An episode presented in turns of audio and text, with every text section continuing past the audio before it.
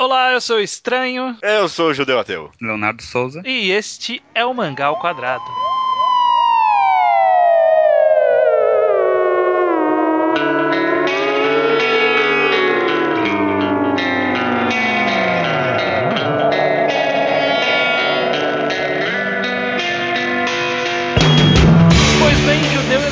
Estamos aqui para dar continuidade a uma série do Mangá ao Quadrado, vejam só. Já é uma série. Já é uma série, a gente prometeu, o, a, a primeira edição começou já com a numeração, então estamos aqui para fazer o roteiro parte 2. E... E da primeira vez nós nos focamos em planejamento para poder começar a esboçar as nossas análises sobre roteiro, o que achamos que é bom, o que não é. E neste programa a gente vai falar de um outro aspecto de roteiro aplicado aqui pra gente aos mangás, mas também de uma forma geral. A gente sempre tenta expandir para as outras mídias e tudo mais. O programa dessa vez eu não sei qual é a melhor palavra para utilizar. A palavra em inglês storytelling, ela explica muito bem o que, que a gente vai tentar falar aqui. Eu imagino que em português o mais próximo seja o quê? Narrativa, talvez? Contação de história. Ah, eu, eu pensei nesse termo, mas eu achei que era muito tosco. Contação de história Eu- parece que você senta em roda, assim. e- Eu acho que se a gente considerasse que aquele, o, o primeiro foi um, um antes de escrever, esse é o durante escrever, enquanto tá escrevendo a história. É, É, é mais ou menos, ser. porque aquela tinha durante também, né? Porque a pessoa tinha que ir bolando conforme escrevia e tal.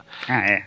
Era mais planejamento, não é? É, mais lá antes. era antes, aqui é durante. Depois a gente vê depois, não sei, não, não importa. é, é uma espécie de guia, né? Tipo, eu não sou escritor.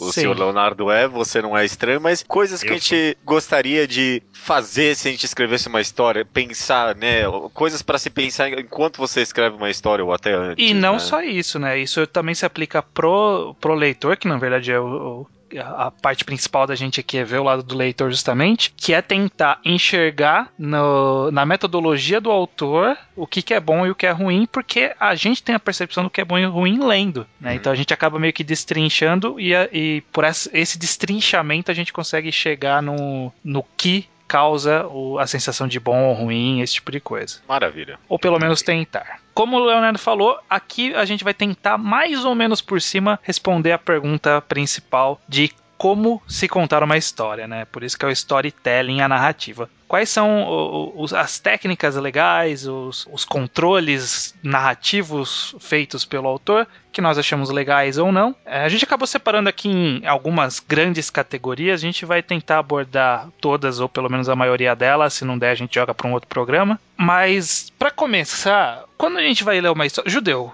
Quando você Sim. vai ler uma história, o que, que você procura na história? Caraca. O genérico assim? Eu Do- do- eu, eu digo da experiência de acompanhar aquela história, não no sentido de mensagem, de desenvolvimento de personagem, sim qual é a sensação que você busca no processo, no caso do mangá, de leitura, por exemplo, enquanto você está lendo. Putz, ainda meio essa pergunta pra mim. De satisfação, talvez, tipo, eu gosto de ler algo que consiga manter interessado o tempo todo e tem alguma coisa pra dizer, o que. Não, aí já entra em mensagem, né? Também, Eu mas sei, também, eu- também. Eu, eu- eu gosto de ler coisas bem escritas. É uma.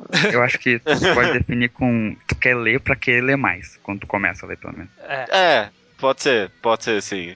É algo- algo que consiga me puxar sempre, né? Eu, eu acho que um, um micro sentimento que a gente tem, pelo menos no caso dos quadrinhos, é aque- aquele desejo de que você seja compelido a ler a página seguinte, né? A gente gosta de saber pra- o que está acontecendo, para onde está indo, como a história está sendo, está avançando. Ou às vezes nem saber, mas querer saber, né? Querer Ficar saber. curioso. E justamente esse de querer saber, eu acho que é o primeiro grande ponto, porque eu acho que uma das grandes coisas que, que nos mantém lendo é a curiosidade, né? Uhum. Você querer saber o que vai acontecer. Conforme a história segue, você quer saber para onde ela está indo. É uma curiosidade, é uma forma de curiosidade. É, o, o que depois de você percorrer esse caminho você vai sentir, isso já é parte de outras análises que a gente já fez em vários programas, né? De análise de mensagem, de sentimentos, esse tipo de coisa. Mas nesse processo, nesse, nessa curiosidade, o grande papel do, do autor é tentar manter a curiosidade do leitor. Né, nesse caso. Sim, com certeza. Primeiro, talvez, tipo, num nível micro, né? Tipo, justamente o que você falou, de eu sempre querer saber o que vai acontecer na próxima página, né? Tipo, tal personagem fez isso, e agora, né? Tanto, tipo, num nível macro, eu tô acompanhando uma história sobre isso, o que, que vai acontecer no final, né? Uhum. Eu, às vezes até tu, tu- o cara faz uma coisa e tu não sabe o que, que ele fez. Tu fica curioso pra entender. Mesmo sem entender é bom às vezes. É, en- entendi. Tipo, eu tô lendo, por exemplo, Fairy Tail, e eu quero saber, tipo, qual vai ser a próxima cagada que ele vai fazer, tipo isso. tipo, ou então, ou então tu tá lendo uma história confusa e tu fica querendo entender, tipo aquele amnésia do, do Nolan. Ah, tá, Sim, entendi sim, nesse sim. aspecto. É, no- o próprio caso do Guilty Pleasure, o Guilty Pleasure é que você tá curioso pra saber como o cara vai piorar a história, ou, ou no mínimo, você se interessou em algum ponto pra aqueles personagens e você sabe aquele coisa tipo, eu tô lendo só pra ver qual é que é. Esse só pra ver qual é que é é uma forma de curiosidade, né? Você quer saber qual é que é. Eu não sei se os caras planejam no roteiro isso, né? Não, não, mas acho que é justamente uma demonstração do quão poderosa, né, essa ferramenta da curiosidade, né? Tipo, o negócio pode ser muito ruim, mas só porque eu quero saber tipo, qual é a Mankai do Zaraki que eu, ah, beleza, agora vou ter que ler agora. É, vou ter aí que quando chega se decepciona. Que é um não, machado gigante. uhum, Pois é. é, que merda. Então, eu acho que talvez esse- essa questão do autor tentar manter o interesse, eh, manter a curiosidade do leitor, é como ele deve conseguir manipular a nossa curiosidade. Leonardo, como que você acha que é uma das possíveis ferramentas que o autor pode utilizar para tentar manipular a nossa curiosidade para deixar ela sempre ativada? Essa é fácil, né? Mistério é o que os caras mais usam pra nos deixar curioso. Ma- Mas eu acho, na verdade, que mistério é meio que uma, um recurso meio artificial pra criar curiosidade. Porque, por exemplo, Pum Pum, a gente tá lendo, não, a gente tava lendo, não tem nenhum mistério no começo da história. Uhum. Ou tem? Acho que não. Então, Não, é, não. É, é, é que assim, né? Tem, tem um mistério que é. Existe alguma coisa que eu não falei e que eu vou falar mais pra frente, né? Que é, por exemplo. Sei lá, quem é o amigo entre, boys? Sei lá, quem vai sobreviver em Battle Royale, sabe? É, mas nesse caso Esse é um dão mis- pista. É, é, tipo, ó, é alguma coisa que eu ainda não sei. Em Pum Pum é um, é um caminho diferente, né? Tipo, por exemplo, onde está a Aiko? Sabe? Será que a Aiko vai voltar? É um mistério, de certa forma. É, mas é que eu vejo que quando o cara bota pistas assim, é uma coisa mais artificial, porque. Não que seja ruim, mas é porque serve praticamente só pela curiosidade. No primeiro capítulo do Assassination Classroom, aparece lá o professor em forma humana. E aquilo não serve pra nada na história, é só pra deixar o leitor curioso pra dar uma pistazinha, assim. Pra Sim, te querer continuar lendo. é um Aham. mistério, é um mistério. Eu compreendo o que você disse, eu fiquei pensando bastante nesse aspecto, tipo, de grandes mistérios durante a história, né? Eu concordo, eu acho que é uma forma meio barata e talvez que, que possa causar mais prejuízo no final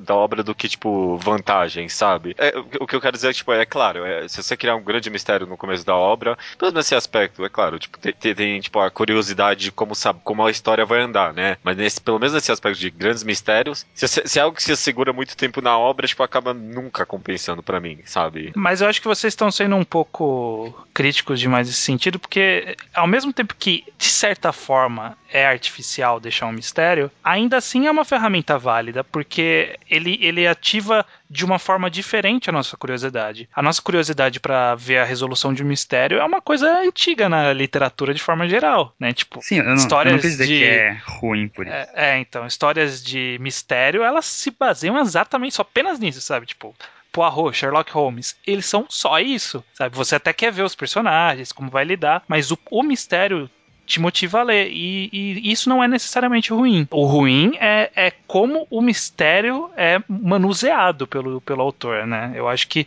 grande parte do problema vem justamente da forma como é manuseado, sabe? Por exemplo, quando o mistério tem uma solução, não sei se óbvia, mas que o, o leitor consegue chegar à conclusão antes do mistério ser revelado, sabe? Por exemplo, o final de Lost. Todo mundo meio que sabia qual era o final de Lost, só que aí os caras resolveram, como eles foram lidar com esse tipo de controle do mistério, fazendo uma merda que ninguém plane... que ninguém imaginava porque porque ninguém imaginou. Só que era merda. É, eu acho que não dá pra mudar só porque a pessoa descobriu, porque tem pessoas que são muito inteligentes e descobrem, sabe? Por exemplo, o mistério do Inside Mary lá, Inside Mary. Vocês descobriram e me contaram e eu fiquei. Eu nunca pensado antes, sabe? Porque eu não fui tão inteligente, talvez, a ponto. E pra mim, o mistério era bom ainda. Muito obrigado. eu, eu, eu acho que, pelo menos falando um pouquinho mais especificamente sobre quadrinhos, é muito difícil, né, lidar com esse aspecto de as pessoas descobrirem antes, né? Sim. Porque eu fiquei pensando aqui no Clube da Luta, por exemplo, que tem não um mistério, mas tem tipo uma grande revelação que ele vai dando pistas durante a história sobre qual vai ser a grande revelação, né? Sim. E nunca durante o filme que você vai adivinhar essa grande revelação, né? Sim. Só que eu fiquei imaginando aqui o cenário de Clube da Luta publicado na Shonen Jump, semanalmente, né? Péssima ideia. Mas se fosse, tipo. Ia como estar no as- 4chan a, a resposta na terceira semana. Exato, É. né? Aham. É, é uma mídia parada, né? É, tipo, Esse, esse, na verdade, é um dos grandes problemas da mídia serializada, é, principalmente quando ela lida com mistério, porque, por exemplo, se no meio do filme do Clube da Luta você saca qual é que é, você termina de ver o filme e acabou ali, né? Mas, tipo, se você Não vai descobrir. levantar do cinema e gritar pra todo mundo. né? É, e, e vai, e vai sair no meio do filme, puta, ah, já descobri o mistério.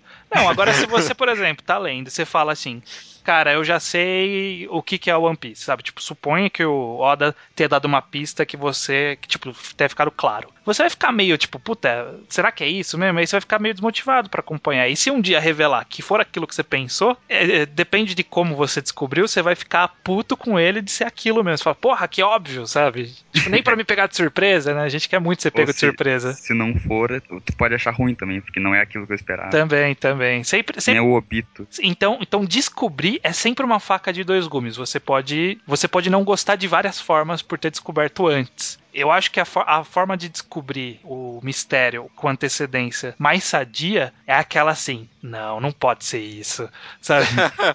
Sabe, tipo, ah, não. Tipo, por exemplo, do Inside Mario. Inside Mario foi um bom exemplo. Você ficou nessa e fala assim: não, não é isso, não é possível. Aí você vai lendo e fala, não, só pode ser isso. Não, mas não é. É um mistério gostoso de, de você seguir, sabe? De você, Sim, sim. de você lidar. Tu deu o exemplo do, do Clube da Luta. Eu acho que o Clube da Luta ele dá umas pistas, mas não são artificiais, assim, porque meio que tu só pega a pista da segunda vez que tu Sim, vê. Da sim, primeira tu não fica. Tu não olha aquilo e fala, nossa, pra que que isso serve? Deve ser uma pista pra alguma coisa. Não, tipo, só acontece e a pista tá lá, entendeu? Sim. É, por isso que eu até fiquei meio receoso em falar que é um mistério, né? Porque só descobre que é um mistério, tipo, quando é revelado, né? Tipo, É. Até Uhum. então é só uma história normal, entre aspas, É, né? trazendo pro mundo dos mangás é meio que similar às revelações de Madoka, por exemplo. Você, você tipo, puta, era isso então, olha aí. E aí desde o começo tinha a pista, mas você não sabia. Então, Ah, não, mas a pista era um pouco mais artificial, né? A mina aparece no quarto da outra do nada, assim. É, e, e aquela personagem da. Ai, como é que é o nome? Puta. Romura Da. Romura, é, da Romura. Sempre foi um personagem misterioso, no É. caso, né? É verdade. Aham. O Kyubey também. é. O que você comentou rapidinho sobre o problema você descobrir e tudo mais, né? Quão difícil é segurar um mistério ou não.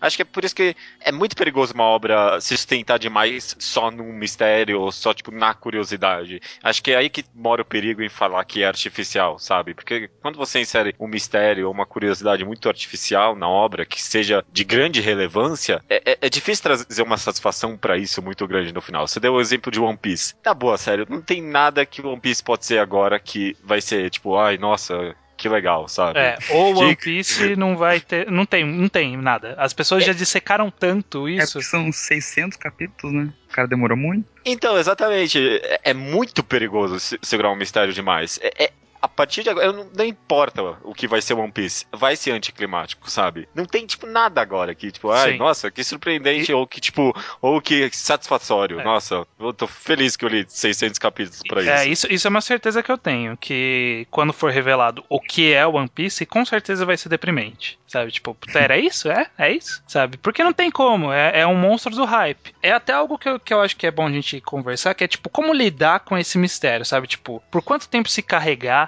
e, eh, do mesmo jeito, como você deve começar a liberar pistas? Você deve liberar pistas ou não? Porque, por exemplo, eu parto do pressuposto que se você cria um mistério e você não começa a dar indícios dele em ponto nenhum, esse mistério se torna tão irrelevante pra história que passa a ser chato esse mistério, sabe? Tipo, o próprio o que é One Piece, sabe? Tipo, é uma coisa meio chata. Tipo, ah, foda-se o que é One Piece, sabe? Não- É, não já não quero mais né? saber, já não quero mais saber o que é isso, sabe? Eu acho que tem, tem jeitos de tu dar pistas, né? Porque às vezes o cara ele quer iludir o leitor, o que é ok, assim, o cara tipo, mostra uma coisa que é outra coisa e tal. Mas às vezes ele tenta enganar e aí eu acho um problema, porque, por exemplo, se ele chegasse alguém e dissesse o que, que é o One Piece e fosse, na verdade, o outro dissesse, não, não é isso, é mentira. Eu acho que é, é um pouco muito mais barato porque tá enganando a pessoa, entendeu? Que nem o, aquela segunda temporada do Breaking Bad que começou a mostrar um monte de coisa que no final não significava nada e era um mistério nada a ver com nada. Aham. Ah, é, Você lembra isso foi irritante. Sim, a- da, da piscina lá e não sei, o ursinho, né? Aham. E eram Corpos. pistas que não significavam nada, né? É, Uhum. isso- Não tinha relevância nenhuma pra história no final das contas, É, né? exatamente. Esse é um dos motivos pelo que eu não gosto tanto da, da segunda temporada. Eu acho ela meio chata justamente por causa disso. Ela promete Clu- muito e não, não entrega. O próprio Clube da Luta, que a gente tá usando como exemplo aqui, ele, ele tem um pouco de problema nisso, né? Porque ele meio que engana também a gente, né? Ele explica essa enganação, mas ainda assim fica meio barato no final, né? Eu Não. acho que ele, eu acho que ele mais ilude do que engana. Tem uma diferença, né? É, eu acho que, que tá. é, Tem a coisa do, do omitir e tem a coisa do mentir, né? É. Omitir não é um problema. Ele omitiu a informação no Clube da Luta. Assim como, sei lá, pense em qualquer. Nem, nem sei se omitiu, né? Porque tava, meio que tava na cara. Não, então, tu tava lá, mas tipo, ele não falou declaradamente aquilo, sabe? É que nem o, o Sexto Sentido, esse é o nome do filme? Sexto Sim. sentido. Isso, exatamente. É. Agora, por exemplo, o caso do, dessa segunda temporada de Breaking Bad, ele mentiu pra gente. Ele- não é, É, que ele exatamente. omitiu, ele mentiu. Ele fingiu que era relevante e não era relevante. Isso é um problema. Não, e não só relevante, mas ele fingiu que era relacionado a uma coisa e era relacionado a outra completamente diferente. Aham. Tão irrelevante que era quanto. família. É. É, eu acho que esse é um bom aspecto, talvez mesmo. Tipo, primeiro, o mistério tem que ter uma relevância pra história, né? Não vai criar um mistério só pelo mistério, de forma barata, né? Que nem a gente falou. E com certeza não vai segurar demais, viu? Porque que a gente comentou de One Piece. Um outro bom exemplo que eu tenho aqui é Gantz, que o cara segurou o mistério até o final do mangá. E não foi uma explicação tão ruim. Mas, tipo, aqu- aquela altura do campeonato não importava mais, sabe? Tipo, Sim. ah, ok, é, são aliens. Beleza, O- ok. é, Spoiler! o que- Ah, foda-se. O que, eu, o que eu- uma forma que eu acho boa de lidar com isso é, é entregando soluções é, a conta gota, sabe? Tipo, você vai solucionando os mistérios vagarosamente ao longo da história. Como, por exemplo, um exemplo que eu gosto bastante, 20th Century Boys. 20th Century Boys, ele tem um grande mistério no começo, e, tipo, esse grande mistério, ele, ele é revelado bem antes do mangá terminar, e, tipo, todos os outros submistérios que eram envolvidos vão sendo revelados aos poucos, ao longo do mangá. E isso é uma característica do próprio Urasawa, na verdade, né? Tudo que ele faz é meio assim.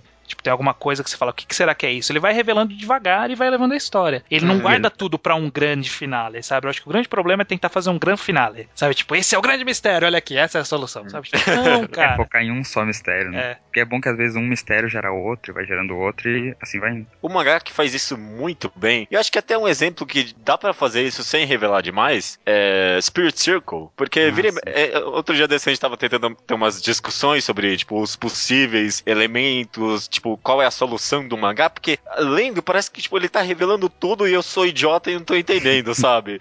Mas quando a gente tentou juntar tudo, ainda não deu pra entender nada, sabe? É. Ele não revelou bastante, eu acho, pelo menos, pra entender o que tá acontecendo. Mas ele entrega de uma forma tão. pa- Parece que ele tá entregando a história pra você já, né? Sim, sim. Sim. Uma Porque ele- releitura a gente vai se sentir muito burro. Ele tá, ele tá revelando as coisas. É até numericamente possível de contar que ele tá revelando, sabe? Tipo, eram sete vidas e ele revelou sete vidas. Sabe? Tipo, numericamente ele entregou tudo que ele prometeu. Sim, sim. Um que eu gosto do, do- da forma como ele vai conduzindo vagarosamente a história, revelando os pequenos mistérios, que não é nem tipo misterião super relevante, mas é um mistério interessante, é Fullmetal Alchemist, por exemplo. Fullmetal ele tem algumas pequenas coisas que tipo tem que explicar e ele vai explicando devagarzinho, sabe? Tipo, ele já explica qual é que é a do braço do, do Ed no segundo capítulo e já explica do, no segundo capítulo não, mas tipo, mais pra frente tem um, um flashback, aí mais pra frente tem por que eles não usam círculo, mais pra frente tem a guerra, mais pra frente tem o Scar, mais pra frente, sabe? Tipo, são várias coisas que vão surgindo mistérios e vão sendo apresentados. Isso que é interessante, sabe? Tipo, uma, uma coisa que eu gosto bastante, que se tu pensar pelo lado do autor, assim, é bom quando ele cria uma ideia e ele não vai direto pra ideia. Tipo assim, ele criou provavelmente o, o Scar lá, e só que ele não botou ele de cara. Ele fez um mistério pra chegar na ideia que ele queria. E assim fica bem mais natural, porque ele não precisa inventar uma coisa na hora, assim. É uma coisa de progressão, de ir levando vagarosamente até levar. A gente vê o caminho até essa história que ele queria contar. Exatamente. Tá, então, mas vamos pegar um caso aqui dos mangás, que é justamente essa questão que a gente falou de ser serializado, ser problemático, porque as pessoas podem criar teorias e teorias. Como que o autor lida quando descobrem o final da história? Sabe, tipo, que nem. o- A gente sabe que é que não que nem o autor de Lost, né? Aham. É, não é a vai- forma certa de você fazer. Você acha que ele tem que difícil. stick to the plan, vai até o fim, abraça essa ideia e vai embora e confia que a ideia era boa? V- vamos tentar analisar um exemplo que é obviamente ruim e é tão óbvio que ficou ruim que é o, o caso do Toby Obito em Naruto, sabe? Certo. É Tipo, é- porque era tão óbvio que eu achei que não era isso, sabe? E aí no final foi. E aí, tipo, mano, que merda, É, né? mas era, era óbvio ou era coerente? É, tem esses dois aspectos, né? Porque não era nem coerente no caso, né? É, meio que tava lá sempre. Mesmo se ele tivesse feito bem essa história, ainda, tipo, ok, a revelação é uma bosta, né? Sim. Você acha que ele, deveriam ter, ele deveria ter mudado por causa disso? Ah, eu acho que ele poderia ter. Como esse caso não era um mistério final do mangá, ele poderia ter trabalhado para antecipar essa revelação, talvez. Sabe, na hora que começa a pipocar as teorias, e tipo, quando elas começam a ganhar. Eu acho que o problema não é quando pipoca a teoria, o problema é quando ela começa a ganhar força. Começou a ganhar força, cara, vai pra ela, sabe? Tipo, já, já que todo mundo já sabe, vamos, vamos livrar esse cara daqui. Mas se tu pensar bem, ele, ele meio que tentou dar dicas, ele tentou mentir pra gente, né? Porque logo quando começaram a descobrir, ele mudou de personalidade, aí depois ele começou a falar que ele era outra pessoa, que ele era uma Dara. É Ele verdade, dar umas, né? Tenta fazer uma conta inteligência, assim. É verdade, né? Ele tentou lidar com isso, realmente. Ele tentou enganar a gente. Tentou E lidar eu acreditei. Eu pois é, a gente acreditou. Mas você vê que. Não é que a gente acreditou no, no Kishimoto, é que a gente duvidou que ele seria tão óbvio. A gente, Não, e- a gente falou assim: não, ele não vai fazer isso. Não, e ele, tem, e ele, ele, ele, de fato, ele falou, é uma Dara. Uma época eu até achei, pode ser que seja uma Dara mesmo, Eu sabe? tinha certeza, pra mim era uma Dara com certeza. Só que aí no final não foi e foi muito decepcionante, né? Sim. Então, obviamente, mudar, tentar enganar o cara pra depois voltar é uma péssima solução, né? Mas, mas se ele tivesse resolvido naquela época que era realmente uma Dara, eu acho que ia ser melhor. Porque se só tivesse uma Dara e não o Obito na, na final da guerra, ia dar no mesmo, de certa forma. É porque a história é muito ruim no todo, né? Puta que É, pariu. é.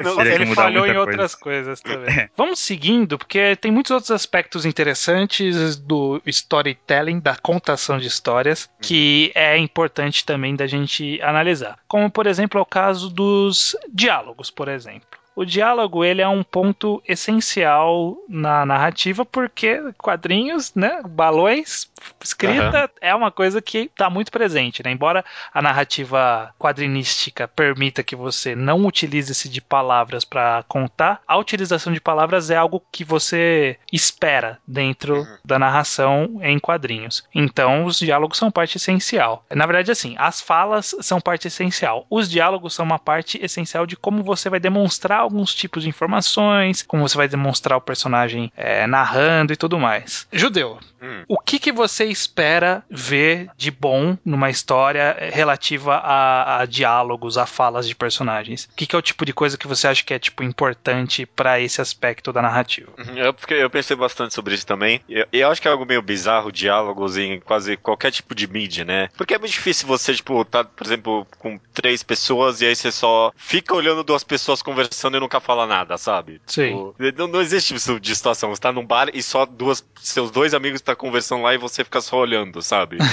tipo, no mundo real a gente interage, né? Num, num, num diálogo, se é com a gente ou se a gente tá observando, mesmo assim a gente sempre consegue achar alguma forma de se introduzir ali no meio, né? Sim. É muito difícil a gente é, ser passivo num diálogo na vida real. Fala por ti, cara. que dó. que dó. Mas por isso que eu acho que é muito difícil retratar diálogos, né? Por isso que diálogos pode ser. Ter um diálogo numa obra pode ser algo muito tedioso, né? Só ter do rosto de duas pessoas lá e um balão gigante, e aí você tem que. Ah, beleza, agora eu vou ler isso, sabe? Uhum. Tipo, eu, eu não tenho nenhum, nenhum Não feedback para dar. disso. Isso, exatamente. Então, eu acho que. É, é esquisito falar isso, mas acho que é muito importante distrair, tipo, o leitor do diálogo durante uma leitura, sabe? não colocar, tipo, balões gigantes ou tentar espalhar o negócio e colocar. Não tipo, colocar só o rosto do cara falando, sabe? Coloca aquilo dentro de algum contexto, principalmente em quadrinhos, sabe? Eu penso isso. Sim. A gente falou isso um pouco no outro programa do o cara do Assassination Classroom, que ele usa imagens ilustrativas do que os caras estão falando, né? Sim, sim. É, um, é uma forma interessante. Eu acho que o, que o grande problema de qualquer fala em quadrinho, tanto diálogo como mesmo monólogos, né? Que quadrinho adora fazer personagem monólogo, ou fa- monólogo jogo de pensamento, principalmente. A, grande questão é não tornar aquilo cansativo, sabe? Na hora que você se sentir penalizado pelo texto, ele tá fazendo alguma coisa errada. Era como eu me sentia lendo Medaka Box. eu me sentia penalizado, sabe? Tipo, eu olhava, olhava o balão e falava assim: ele está me culpando por alguma coisa que eu não sei porquê. e o meu castigo é eu ter que ler esses 35 balões de fala que poderiam ser resumidos em fala simples, sabe? Eu acho que grande, a grande questão é justamente você achar um equilíbrio entre a mensagem que você quer passar e quantas palavras, literalmente, quantidade numérica de palavras que você precisa precisa para falar isso, sabe? O, o, poder de síntese eu acho que é, que é o essencial nos quadrinhos. Eu não li Medaka Box, mas Bakuman é outro exemplo que era bem assim, né? Isso. Tinha página dupla que era só balão praticamente. É, isso é um problema desse autor em geral, porque, meu, Death Note também, viu? Também. O último volume, êxtase do mangá, tá resolvendo o conflito, página mil. inteira de balão. Eu, ai, sério, mano. Puta eu acho que esse cara escreveria melhor livro do que quadrinho. É. Não, exatamente, exatamente. E a gente não tá lendo um livro, né? Sim. É, sim. Tem um apelo maior ali. É claro, tipo, poderia ser transformado num livro aqui, mas eu tô em outro pacing, né? Sim. É, então precisa continuar com aquilo. Se você tá num ritmo e do nada abrir uma página que é só um balão gigante, é pau no cu, sabe? É. Isso me lembra Level Way, que tem uma hora que tu abre uma página e é tipo duas páginas de texto que nem livro, assim, no meio do mangá. É, é eu, já, eu lembro disso. Acho que é um diário, não? Uma parada assim. É, o diário do cara. engraçado. É. Agora uma pergunta. Você pulou boa parte desse texto, né? Não, eu li tudo. Você leu tudo? Ah. Claro. Cara, quando tem essas coisas de muito. Por exemplo, tem uma página que o pessoal que gosta de Medaka Box, ainda usando ele de exemplo, que o pessoal que adora Medaka Box usa bastante de exemplo, que é de uma menina falando pro, pro, pro, um dos protagonistas lá, tipo, que ela quer casar com ele, quer ter filhos, e tipo, ela conta uma história gigantesca, em uma página dupla com dois balões enormes, cheio de texto. Tipo, que é mais tipo um efeito visual. É, pra ser uma né? piada. Cara, uhum. eu não vou, eu não leio essa merda, sabe? Tipo, eu falo assim, ah, ok, eu entendi, é uma piada de que ela tá contando toda uma história da vida deles, e ok, eu não vou ler palavra a palavra, sabe? É, eu leio porque, eu não sei, eu comprei, né? Eu vou ter que ler.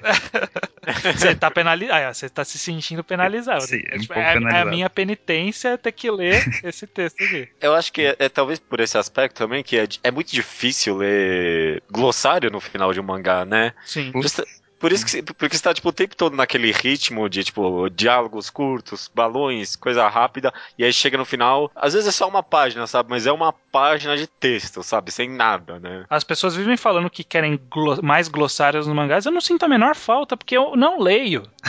sabe? As pessoas vivem falando isso. Ah, vivem. Vivem falando, não, porque a Cara. Panini é melhor porque tem glossários. Nossa senhora. E é, é difícil ler. Às vezes até quando tem tipo uma nota do autor, sabe? No final você fica meio. Putz. Será que é importante o que ele tá falando aqui? Eu já É. pulei vários desses daí. Pois pro é. autor, eu começo a ler e falo assim, não, não é sobre a história. Aí eu vou embora, cara. Ah, ó, a autora de shoujo, eu não sei porquê, eu acho que alguma, alguma Aham, lógica aham. de shoujo, da publicação de shoujo, sempre tem uma página que o desenho é menor e tem um quadradão, um retângulo comprido do lado esquerdo, assim, normalmente. Sim, sim. Que é tipo, dela falando alguma coisa, whatever, sabe? Foda-se. E tipo, eu não vou ler isso, não é importante pra mim, sabe? E aí, voltando já pro diálogo, o importante é você justamente não ter essa sensação de tipo, whatever não é importante pra mim, sabe? Tem muitas frases que, tipo, alguém tá fazendo algum discurso em mangá, já aconteceu várias vezes. Eu tenho certeza que vocês já fizeram isso. O cara tá fazendo algum discurso no mangá e você, tipo, tá, blá blá blá, vamos ver qual que é a ideia geral desse discurso dele. Começa aí, tipo, fazendo uma leitura dinâmica no, no- Uhum. no coisa dele. Ah, justiça, ah, amor, ah, a família.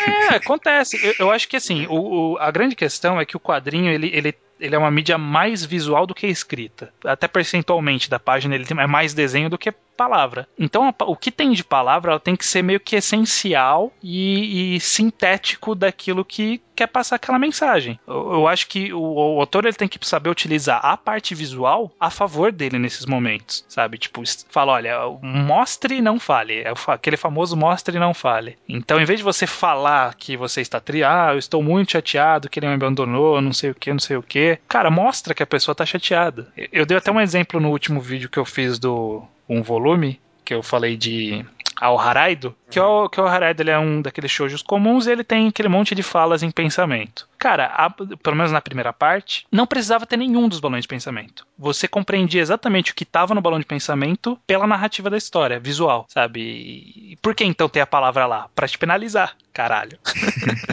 tu falou que tem, tem mais arte do que escrito, mas alguns diálogos são bons às vezes. São muito bons às vezes. Ah, sim, sim se o cara consegue fazer uma coisa natural, humana, assim. Porque na vida real, que nem o judeu disse, ninguém fica, tipo, por exemplo, a pessoa não pensa uma coisa que ela já sabe. Tipo, ela olha pra, pro Neji, sei lá, e fala, nossa, mas os olhos dele ficam brancos porque não sei o que, e dentro os chakra e corrente, sei lá. Tipo, a pessoa já sabe isso, porque ela tá pensando isso, sabe? É, isso é, é muito é. pouco natural. Então, se tu, se tu, fizer uma coisa que apresentar o personagem de um jeito e ele falar daquele jeito que combine com ele, fica bom, né? É, inclusive, como que vocês acham que é uma forma de deixar uma fala natural? Como se deixa uma fala natural? judeu num quadrinho. É, com certeza é isso aí que o Leonardo falou, né? Tipo, de não falar o óbvio. Ou, tipo, é porque há uma distinção, né? Que você falou aí, tipo, entre o que é o óbvio para mim pro, pro leitor e para quem tá escrevendo que é óbvio pro personagem, né? E no caso que você deu aí do Neji, tipo, é, não era óbvio pro leitor de que, tipo, o, os olhos do cara ficavam brancos por causa disso, mas era óbvio pro personagem, né? Sim. Por isso que, tipo, ficou travado o negócio. Acho que isso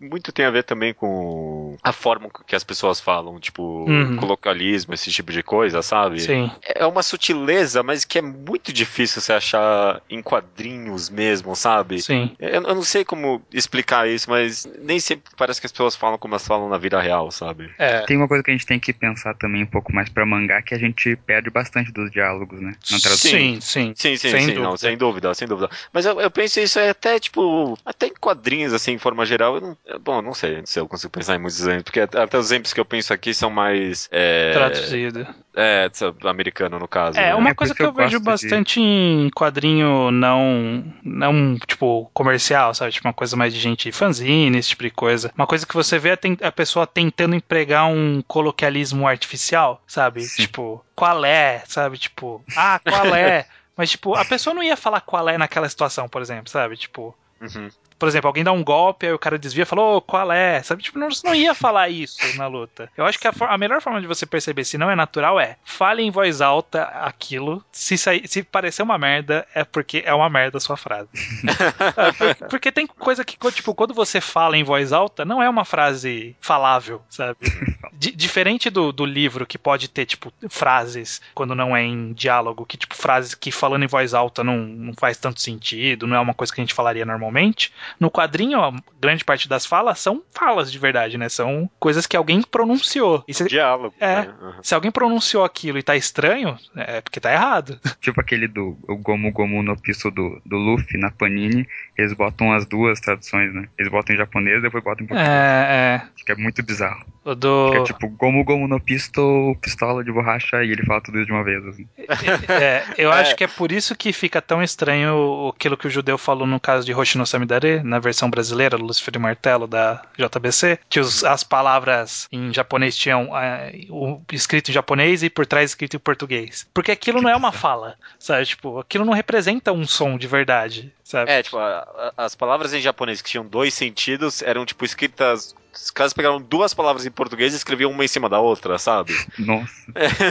Com, tipo, a, a, a, que era mais sutil, um pouquinho mais branquiçada atrás. Sim. Isso é o que você falou, não é uma fala aquilo, é, né? Então. Ninguém tá falando aquilo. Uhum. E, ao mesmo tempo que você tá se aproveitando da linguagem quadrinho que permite fazer isso, você tá criando uma barreira, né? Tá, tá deixando não natural aquela conversa. É, uma coisa artificial. Uma última coisa que eu queria falar é que diálogos também às vezes tem a ver bastante com a construção, do personagem, né? Porque às vezes, o, por exemplo, o cara desviado do golpe falar qual é, às vezes tem a ver com o personagem e aí é um pouco mais aceitável, né? Ah, mas qual é não, né? Qual, é, tipo, é, um é, é, é, porque essa expressão não cabe muito bem naquilo, sabe? Tu não gosta dessa pessoa na vida, eu É. acho. Agora, por exemplo, ó, dando, dando um exemplo bom, eu, e eu, te- eu tenho certeza que. se- É que faz muito tempo que eu não leio, mas tenho certeza que se eu pegar hoje em dia, com certeza vai manter isso, porque sempre foi uma característica da turma da Mônica. As frases da turma da Mônica são frases que fazem sentido de você falar em voz alta. Eu acho que o. Nossa, é verdade. Eu né? acho que o Maurício de Souza, Produções, seja lá quem tava revisando na época que eu lia,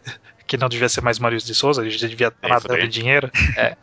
as frases, elas sempre eram frases que você falava assim: olha, eu consigo imaginar uma criança falando exatamente desse jeito, porque era muito natural, sabe? E, e é, um, é, uma coisa que eu valorizo bastante e, e que, que você acaba sentindo quando você lê, sabe? Que, a, fra que a, o diálogo não trava. Por exemplo, eu tava lendo essa semana uh, um quadrinho nacional, webtoon nacional, que tinham me recomendado faz bastante tempo. É, Eventos Intrigantes da Era da Ferrugem, que um cara tá fazendo aí, não terminou ainda, eu achei que tinha terminado, mas não. As os diálogos são muito bons, justamente porque, tipo, são diálogos, sabe? Tipo, eu consigo imaginar aquela conversa existindo. Eu acho que foi uma preocupação do autor em manter aquela conversa próxima da realidade. E, e, e você consegue, como leitor, às vezes mesmo inconscientemente, perceber que aquilo é natural. Tem a ver com o personagem, os personagens também, porque sim. na turma da Mônica, por exemplo, se fosse um adulto falando aquelas coisas, ia ficar estranho. Sim, sim. Obviamente tá dentro do contexto. Tanto que quando aparecem os adultos na turma da Mônica, a gente sabe que eles falam aquelas, pa aquelas palavras mesmo, né? Tipo, manjo da putaria. Não, mentira.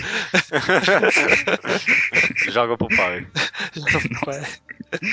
É, é... então vamos seguindo, a gente tem pelo menos mais. Vamos ver se cabe, né? Mas tem mais aspectos interessantes que a gente quer falar da narrativa. Eu acho que um, um outro ponto importante é o seguinte, né? A gente está falando justamente em como contar a história. A, a história é contada, né? O período de, de uma narrativa, né? Do começo ao fim de uma história, a gente está transcorrendo um período de tempo justamente, né? Nenhuma história existe em um, apenas um instante, a não ser que seja uma foto, seja uma, um quadrinho só é apenas um instante. Todas as histórias são um período de tempo, né? Uma passagem Sim. de tempo, um período que eu gosto de falar, um período arbitrário de, de um acontecimento, seja a vida de uma pessoa, por exemplo, o Pum Pum. É, a gente tem enxertos arbitrários que foram escolhidos a dedo pelo Inyo Asano para colocar na história trechos que, que seriam importantes para a gente ver, que estão transcorrendo num período de tempo. No caso dele, desde a infância até ele virar lá o adultinho que ele é. Nesse período, entre o começo e o fim da história, existe então a passagem de tempo, que é um, uma coisa que acaba sendo muitas vezes imperceptível, mas é que ela é muito relevante para a narrativa, né, para como a história é contada. Por exemplo, você consegue pensar em um exemplo do, de como a, a passagem de tempo é relevante para a narrativa? Opa, claro. Então fala aí. Eu, eu adoro obras que a passagem de tempo influencia, principalmente na questão de desenvolvimento de personagem, né? Eu adoro a passagem de tempo em Ricardo no Go. Principalmente porque você, por algo que você comentou aí, de que às vezes é, é imperceptível. Porque em Ricardo no Go é imperceptível a passagem sim, de sim. tempo. E você só percebe quando ela já passou, que nem na vida real, né? Quando já passou, o personagem já é outro e você nem percebeu. E é tão agradável isso, né? Porque você sente que você tá acompanhando. Você tá, tipo, acompanhando a experiência junto com o personagem, sabe? Sim. Que nem ele mesmo não se viu se transformando, mas você também não viu ele, né? Você não, você não viu a passagem do tempo passando junto com o personagem. É bem interessante. Sim, sim. Até aí nesse caso de Ricardo no Go, ele é um, uma coisa bem a longo prazo mesmo. A gente uhum. consegue pensar em formas mais micro no qual a passagem de tempo ela não, não necessariamente é uma forma de mostrar desenvolvimento de personagem, mas é uma forma de. uma ferramenta narrativa. Por exemplo, é, Emanon, as histórias de Emanon, o Moeda Emanon, por exemplo. É, existem, claro, passagens de tempo, mas eu tô pensando naqueles Wandering Emanon, né? Não aquela história principal que a gente é apresentada a ela. Sim. A história seguinte. A gente vê, tem vários quadrinhos que é tipo, da Emanon indo até um lugar, aí ela tira a roupa, Aí ela nada no lugar, sabe? Aí ela sai, ela deita na grama, sabe? Isso é uma passagem de tempo que a gente tá vendo. E, e a gente precisa ver toda essa transição. A gente consegue sentir quanto tempo está passando naquilo, sabe? Tipo, quanto tempo ela foi até o lugar, ela deitou, ela nadou, quanto tempo ela tá lá deitada. São pequenas demonstrações de que, olha, o tempo está passando e aqui ela está aproveitando mais o tempo, ou, sei lá, ter que correr para impedir a bomba de explodir. Isso é um caso exemplo de mostrar passagem de tempo, sabe? Tipo, olha, temos que correr, pegar e tal. Hum. E, e é, é, mano, só rapidinho, até um bom exemplo de como isso é até meio que intrínseco à história, né? Porque a gente tá lidando com um personagem que meio que o tempo não passa, né? Sim. Ela é imortal, né? Então, só um exemplo de que pode ser relevante até tipo, ao próprio enredo, né? Sim. Basicamente o que a gente falou no outro programa é de naturalidade, porque se tu sente que o tempo tá passando junto com, a com o personagem, tu se sente mais dentro da história. Sim sim. Por exemplo, no, eu não vi, mas eu ouvi dizer que no, no, último Transformers, todas as cenas são no pôr do sol. e aí tu não sente o tempo passando, tu não sente o perigo das coisas que alguma coisa chegando, sei lá, é, é tudo no mesmo tempo, sabe? Sim, ah, sim. Que que, que zoado, eu não sabia disso não. eu ouvi falar. É, é, esse é até um grande problema, né, de, de situar temporalmente as coisas dentro de acontecimento. Por exemplo, é, ah, vão invadir aqui tal lugar e a gente precisa buscar tal pessoa em tal lugar. Sabe quanto tempo demora para você ir de um ponto A ao ponto B, sabe? E, e, aí, às vezes, o, o, o, autor, o leitor ele fica, caralho, mas como que essa pessoa foi parar aí no tempo que havia disponível na história, sabe? Como que ela se locomoveu? Como que coube isso? Ou, Às vezes ou tem tipo, até um temporizador, né? É, ou, ou, tipo, ah, estamos tá, correndo um risco tremendo aí, vai vir um vilão, ele tá, o vilão tá se preparando para explodir o planeta. E, tipo, aí as personagens vão dormir, aí vira o dia, sabe? Sim. Tipo, é, são, são tipos de demonstração de passagem de tempo que são muito ruins, sabe? Uhum. Tipo, você não. Cavaleiros do Zodíaco, por exemplo. Cavaleiros do Zodíaco. Você não trabalha todas as mensagens do, do mundo, né? Todos os acontecimentos, como se eles estivessem presentes na mesma passagem de tempo. Sabe? Tipo, do Cavaleiro do Zodíaco eles têm que salvar a Sora em 12 horas. Mas não demora 12 horas para ele subir aquelas escadas, mas nem fudendo. Sabe? Não demora. Os caras já estão lá. O relógio na... anda rápido. O relógio é muito rápido. E as lutas são muito demoradas. É à toa, sabe? Tipo, Sim. ao mesmo tempo em que é, é, é, irreal que o relógio rode tão rápido, é irreal que os caras vão lutar e eles fiquem 10 minutos assim, um olhando pra cara do outro, fazendo. Tan, tan, Tirando a camisa. o, o, exemplo clássico disso aí é o Freeza, né? É. No, Dragon Ball. Vai explodir a Terra. Não era a Terra. Cinco não. minutos. Cinco minutos. É, tá, é, eu entendo, tipo, tipo, temporalmente naquele universo tá passando cinco minutos, né? Mas você não, lendo. Não tá, não tá, não tá, não tá. É mentira, o cara não sabe contar.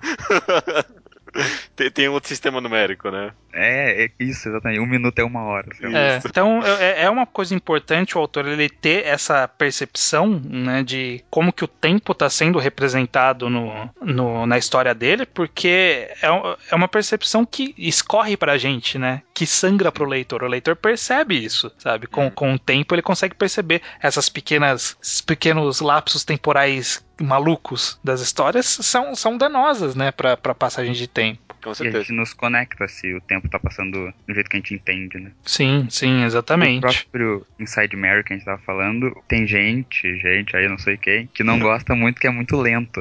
E eu, eu gosto, porque eu sinto que, eu, que a vida deles é assim, é uma vida lenta. Não, é bem interessante, porque é, é o mesmo caso de Emanon, né? Como o tempo e a forma com que você conta, meio que metalinguisticamente pode estar intrínseca a mensagem da história, né? Uhum. Ah, é, porque a vida da mina é meio lenta. É, é, eu acho que é uma ferramenta muito poderosa aí, que, é, que são casos específicos, mas pode ser usado de várias formas, sabe? Eu acho é, isso. É, o, o a, a, ferramenta de lidar com o tempo, ele, ele não é bem tão específico assim, ele é bem geral. Pensa, por exemplo, no caso de qualquer Battle Shonen, que existe um grupo de personagens principais e que eles têm que lutar com personagens rivais, tipo um outro grupo de rivais. As lutas estão acontecendo simultaneamente, mas não estão acontecendo simultaneamente. Tipo, Exatamente. muitas lutas não estão acontecendo simultaneamente, tipo, tá na cara que não é simultâneo. Sabe? Uhum. E, tipo, sei lá, as lutas do Naruto contra os caras do som, lá da Vila do Som. Eles são ninjas e, e eles ficam, tipo, o tempo da luta inteira do Shoji pulando de galho em galho. Sim. E aí chega e, tipo, ah, agora acabou a luta do Shoji, agora eu achei o outro inimigo dos caras. É, tipo, é, é um tipo de coisa que você fala, caralho, é sério? Os caras estão pulando de galho em galho enquanto tá atrás do Shoji. Porque se, se essas coisas estão acontecendo intercaladas, a gente pensa que tá ao mesmo tempo, né? Sim, sim. Mas às vezes as coisas, o autor dá um miguezinho e, e não estão, né? Esse até é um grande problema, e aí até cai num aspecto mais é, não só temporal, como espacial também, né? Tipo, de você localizar fisicamente os personagens em locais diferentes, estabelecer esses locais e, e, mostrar que, olha, eles estão em locais diferentes, mas em tempos similares e tal. Eu acho que essa é uma das coisas mais difíceis de se fazer em quadrinho, inclusive. Estabelecer personagens em locais diferentes em tempos iguais, sabe? Sem, sem ficar muito forçado ou muito mal contado. Como, por exemplo, é o caso clássico das nossas reclamações de One Piece, né? Uhum. Que, que parece que as coisas estão simultâneas, mas não estão simultâneas. Os personagens estão em vários locais, mas eles estão ao mesmo tempo, mas não estão ao mesmo tempo, e aí? Né? Fica pulando de um lugar para o outro e fica danificada essa sensação de que eles estão ao mesmo tempo ou não. Eu não sei o que pensar disso, talvez. Sobre, tipo, esse aspecto espacial. É, é porque é um, é um, caso, talvez, bem específico de Battle Shonen. Eu não consigo imaginar muitas outras histórias que, tipo, tem tanto acontecimento simultâneo, é, assim. É, nesse eu caso acho que tem um pouco em série, talvez série de TV. Série de TV. Porque Game Aham. of Thrones, por exemplo, que eles são milhões de personagens, então eles pulam de um pro outro o tempo todo. Sim, até Game of Ah, Thrones e ele, ele, ele tem que tentar dar uma forçada de que as coisas estão meio que ao mesmo tempo, mas não necessariamente ao mesmo tempo. Sabe, tipo, o Bran demorou tanto tempo pra andar meia dúzia de metros e, sei lá, a área foi pra Bravos e voltou e subiu Sim, na sim. muralha e desceu da muralha e o cara andou 100 metros, sabe? Sim. Aham, aham, é, com certeza. É, acho que é que tá o perigo de fazer isso, né? Não, é, péssima ideia, sabe? Fazer isso. Não faz isso, cara. Conta essa história. Não precisa acontecer tudo ao mesmo tempo. É porque se, se é semanal, semanal, coisa assim, o, o leitor ele quer, tipo, É. ah, não, o Luffy tem que aparecer nesse capítulo, senão eu não vou gostar. É, né? Isso é um problema complicado. Mas pra história, eu acho que se as coisas não estão acontecendo ao mesmo tempo, bota uma coisa em cada capítulo. É, Um capítulo pro Luffy, outro pro Zoro, outro pra Nami, e assim vai indo. Um- Uma, esse negócio de levar paralelamente várias narrativas, eu acho que um assunto, uma forma muito importante de você lidar com a transição de uma narrativa pra outra, né? Às vezes não é nem tipo Battle Shonen, sabe? Pensa, por exemplo, sei lá, Solanin. Em um momento tá olhando a Meiko, é, tá conversando com o amigo X e depois pula pro Taneda falando com o amigo Y, sabe? Tipo, no mesmo tempo. Sabe? Ah, Ah. tá recebendo visita em casa enquanto o outro tá passeando. São coisas que, tipo, tem que pular de um lugar pro outro em algum momento da narrativa, porque as duas estão acontecendo. A meu ver, o melhor momento de você pular é quando você conclui uma ideia que você tem, tipo, ó, é, meio que deixa conclusivo aquele acontecimento pra você passar pro outro, sabe? Eu acho que você só deve alternar não conclusivamente dois acontecimentos se for pra fazer uma rima interessante ou for interessante narrativamente, Um né? talvez. um cliffhanger, ou tipo, quer mostrar realmente que, tipo, olha, tá acontecendo duas coisas que estão meio que interligadas. Sabe? Por exemplo, sei lá, mais ou menos o Cargueiro Negro e o Watchmen, de forma geral. Sabe? Tipo, tem um. Do nada tem um Cargueiro Negro que ele tá ali meio que fazendo um espelho do Watchmen. Eu não sou tão fã do Cargueiro Negro, mas ele, ele tá ali pra fazer esse contrabalanço. Então, tipo, não termina uma narrativa de Watchmen e pula pro Cargueiro Negro. Não, eles meio que trabalham juntos. Eu diria até mais importante do que isso, justamente, eles trabalham juntos, né? Há uma interligação ali, né? Sim. Tem um, uma dica narrativa, não sei como falar isso, que eu vi recentemente no canal é, do YouTube chamado Every Frame of Ending. Que ele fala que entre cada troca de cena, entre cada troca de plot e outro, você tem que colocar as palavras therefore ou but, né? Ou seja, portanto e mas, né? Uhum. O, o problema é quando você tem o and then, né? O e então. Tipo, se você co- consegue colocar o e então entre uma cena e outra, tipo, não tem relevância elas estarem naquela sequência, sabe? Eu acho que o One Piece tem muito disso, sabe? E, e- e- e então o, o Luffy deu soco no, no do Flamingo, e então o Zoro cortou o cara, e então os caras do navio começaram a fugir, e então tem uns outros é uma caras coisa ali. bem novela, né? Exato, exato. E, tipo, é, é ruim, porque tipo, você sente, tipo, por que eu tô vendo isso nessa sequência? E, tipo, por que eu tô vendo isso, sabe? Sim. Sim. O, Um o E, então, ele vai ter que existir em algum ponto, né? Porque você não vai ficar pra sempre uma consequência atrás de outra consequência. Mas ele tem É. que ser uma repetição pequena, né? Desse e então. Sabe? É, eu, eu acho que é difícil evitar completamente, mas eu, eu acho que é tipo, o mínimo possível. O, o bom exemplo que eu penso disso, que eu acho um ótimo exemplo, na verdade, é Dororedoro. É muito difícil ter, tipo, uma, uma, uma troca de plot que, tipo, não tem alguma interligação, sabe? Uhum. É sempre, tipo, os caras fizeram isso, portanto aconteceu isso, só que então, tipo, deu. Alguém fez uma outra Uhum. coisa, sabe? Tipo, olha, aí ressuscitaram não sei quem, mas aí tal pessoa apareceu, Uhum. mas aí eles pegaram um instrumento que era importante pra evitar que o cara renascesse, não sei o que. É, sempre tem um, Exato. sempre tem um ah em mais, né? No entanto, Um exemplo de Naruto, falar bem de Naruto um pouquinho. que na- naquele arco do Asuma que eu li há pouco tempo, eles. É meio artificial também, mas ele faz uma. Ele tenta fazer uma montagem meio. relacionando as duas coisas de um jeito falso, assim. Por exemplo, num, numa, num núcleo, o cara dá um soco no outro, e aí pula do soco que em outro lugar do espaço, outra pessoa dando em outra pessoa, entendeu? é. Isso Ah, chama raccord. É uma técnica bem comum em cinema, né? Você É, eu acho. você fazer a Legal. ligação visual do corte. É, é, é uma forma de você tornar, pelo menos no cinema, de você tornar o corte mais natural, sabe? Tipo, você pular de uma cena pra outra, sabe? Tipo, na hora que alguém bat- É, é, por exemplo, tem um, um, bem no comecinho, acho que é da segunda temporada de Game of Thrones, que eu, eu lembro claramente porque foi muito interessante, que tipo, subia a câmera e olhava e tinha uma estrela, tipo um cometa no céu, não sei se vocês lembram na segunda temporada. Sim, é, tinha um cometa assim é, a temporada inteira, né? É, e eles olhavam o cometa, subia, tipo, alguém em Westeros olhando, e aí quando descia era a Daenerys. Sabe? Tipo, é um Sim. corte natural. Você faz um corte natural de duas coisas que estão interligadas em dois lugares diferentes, né? Seja a mesma coisa, que como é o caso da estrela, ou seja uma ação, como é o caso do soco. E aí torna-se natural essa mudança. Não é um problema. É, o problema é o que, que vem depois desse soco, né? É, é que o que vocês falaram aí de quando uma coisa é consequência da outra é mais, mais orgânico ainda. Desse jeito ele meio que força uma naturalidade, assim. Sim, Isso. sim, sim.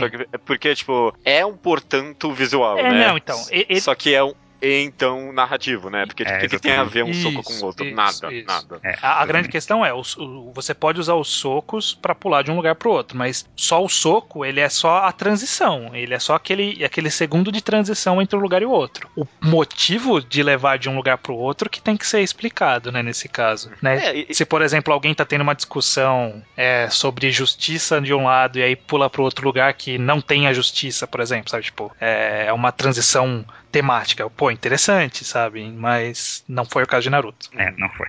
É, mas é, aí que tá o poder dos, da mídia visual, mas dos quadrinhos também, né? Sim, tipo, de sim. quando você consegue juntar essas duas coisas numa, numa narrativa só, é, nossa, completamente excelente. Talvez justamente para quem tá escrevendo, tipo, e acha legal esse tipo de coisa, né? Olha, tipo, cortou pra um soco pro outro, né? Tipo, é, é interessante, mas se você, tipo, não acrescenta alguma coisa ali, fica óbvio, né? É, fica um enfeite, não fica uma coisa interessante. Uhum. Sim, sim. É, a gente abordou aqui então bastante coisa, né? A gente falou um pouco sobre mistério, a gente já pulou por, passou por diálogo, sobre a, o tratamento do tempo e espaço e a montagem que o autor tem que ter para lidar com a passagem do tempo, a mudança de espaço, de local, de personagem, de narrativas. É bastante coisa vamos fazer o seguinte: exemplos narrativos bons de todas essas coisas que a gente falou. Não precisa ter tudo em um, né? Mas é, Judeu cite, tipo, alguns exemplos aí, tipo, olha, eu gosto desse aqui porque a gente falou de diálogo, esse aqui tem um diálogo legal, ou esse daqui que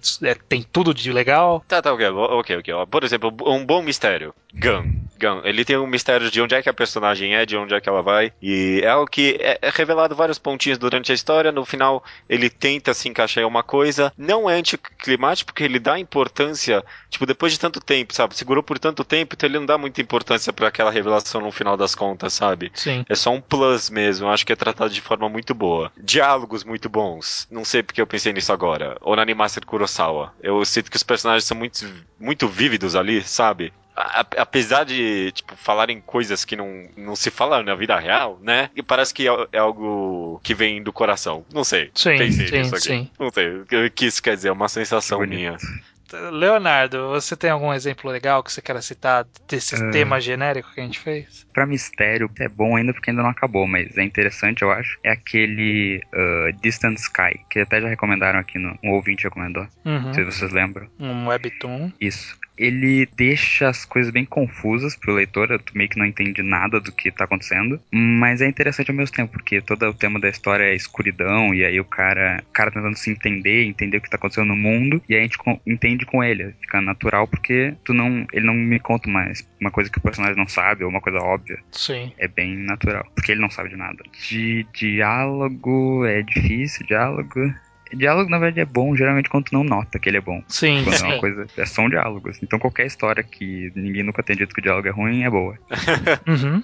Justo, justo. E uma montagem Spirit Circle, eu acho. Ok. Porque quando ele junta as histórias do passado, do futuro, que ele faz umas. Tem até no, no arco do futuro aquele, tem uma hora que os dois personagens estão sentados e do nada muda a cara deles, eles viram os outros personagens. Sim, sim, sim. Isso eu acho bem legal. Porque é todo o tema da história, né? É, é interessante, bem interessante. Ó, eu vou citar dois exemplos que eu acho que englobam tudo que a gente falou. É, ah, um, um de quadrinhos e um de não. Primeiro, não quadrinhos, mas tá relacionado com quadrinhos, a série do Demolidor. Eu acho que ela funciona muito bem, tanto em forma de diálogo, a gente vê que tem diálogos bem fortes, expressivos, com personagens com personalidades bem definidas e tal. A própria forma narrativa, como é como lida, né, com, com os, o como vai ser revelado, quem é quem, tipo, quem é o rei do crime, quem é essa pessoa, como que vai resolver isso e tal. Eu acho que leva-se bem isso. E na parte de montagem principalmente, né? Tipo, quando, quando a gente desvia da história do Demolidor é pra gente ver a história do Wilson Fisk e para justificar coisas que vão acontecer logo em seguida. É muito bom, é muito bem. As transições fazem muito sentido. E tem um episódio só pra ele também, não fica pulando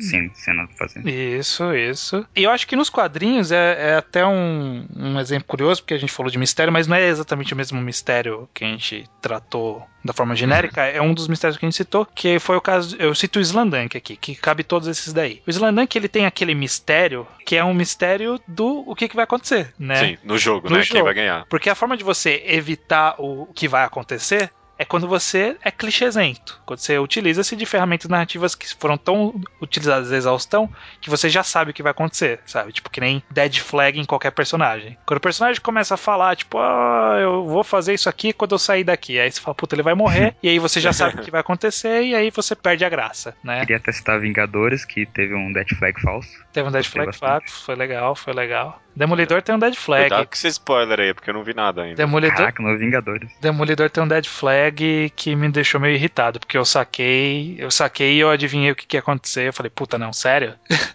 Mas Tem- beleza. Eu não, eu não lembro desse. Ah, lembrei. Tá, tá. Tem. Mas então, voltando pro Slandank. E então ele tem esse grande coisa, tipo, caralho, não, não, não vai acabar assim o jogo. Ah, não, vai acabar. Ah, não, não acredito, não. E sabe, tipo, de você meio que sabe pra onde tá indo e ainda assim você fica, não, não é possível, não, não, não. É, é uma coisa que mantém, bem como é os diálogos, os personagens eles têm falas muito boas, né? As explicações são explicações didáticas pro personagem, porque o personagem é burro, né? O Sakuragi é burro, então, tipo, as explicações têm que ser diretas e simples pra ele. E é feito assim no, no mangá, né? Tipo, sabe? Tipo, eu não vou te explicar como que qual que é a melhor forma de fazer o arremesso, sabe? Eu vou colocar você aqui e falar, para, mover o seu cotovelo, mover o outro cotovelo e falar, pronto, esse aqui é o bom arremesso. Sabe? Ele faz isso no quadrinho, o professor Anzai. Sabe? Tipo, em vez de ele falar, olha, o melhor arremesso é quando sua mão direita fica alinhada com o garrafão e a sua mão esquerda só apoia de leve. Sabe? Tipo, não é didático assim. É didático narrativamente. É, é muito legal. E passagem de tempo, né? A gente já sabe também como que funciona a montagem de, de Slandank. Então, acho que é um bom exemplo aí pra encaixar em tudo isso que a gente falou como um supra-sumo de storytelling. Maravilha. Beleza, né? Tá bom? Chega.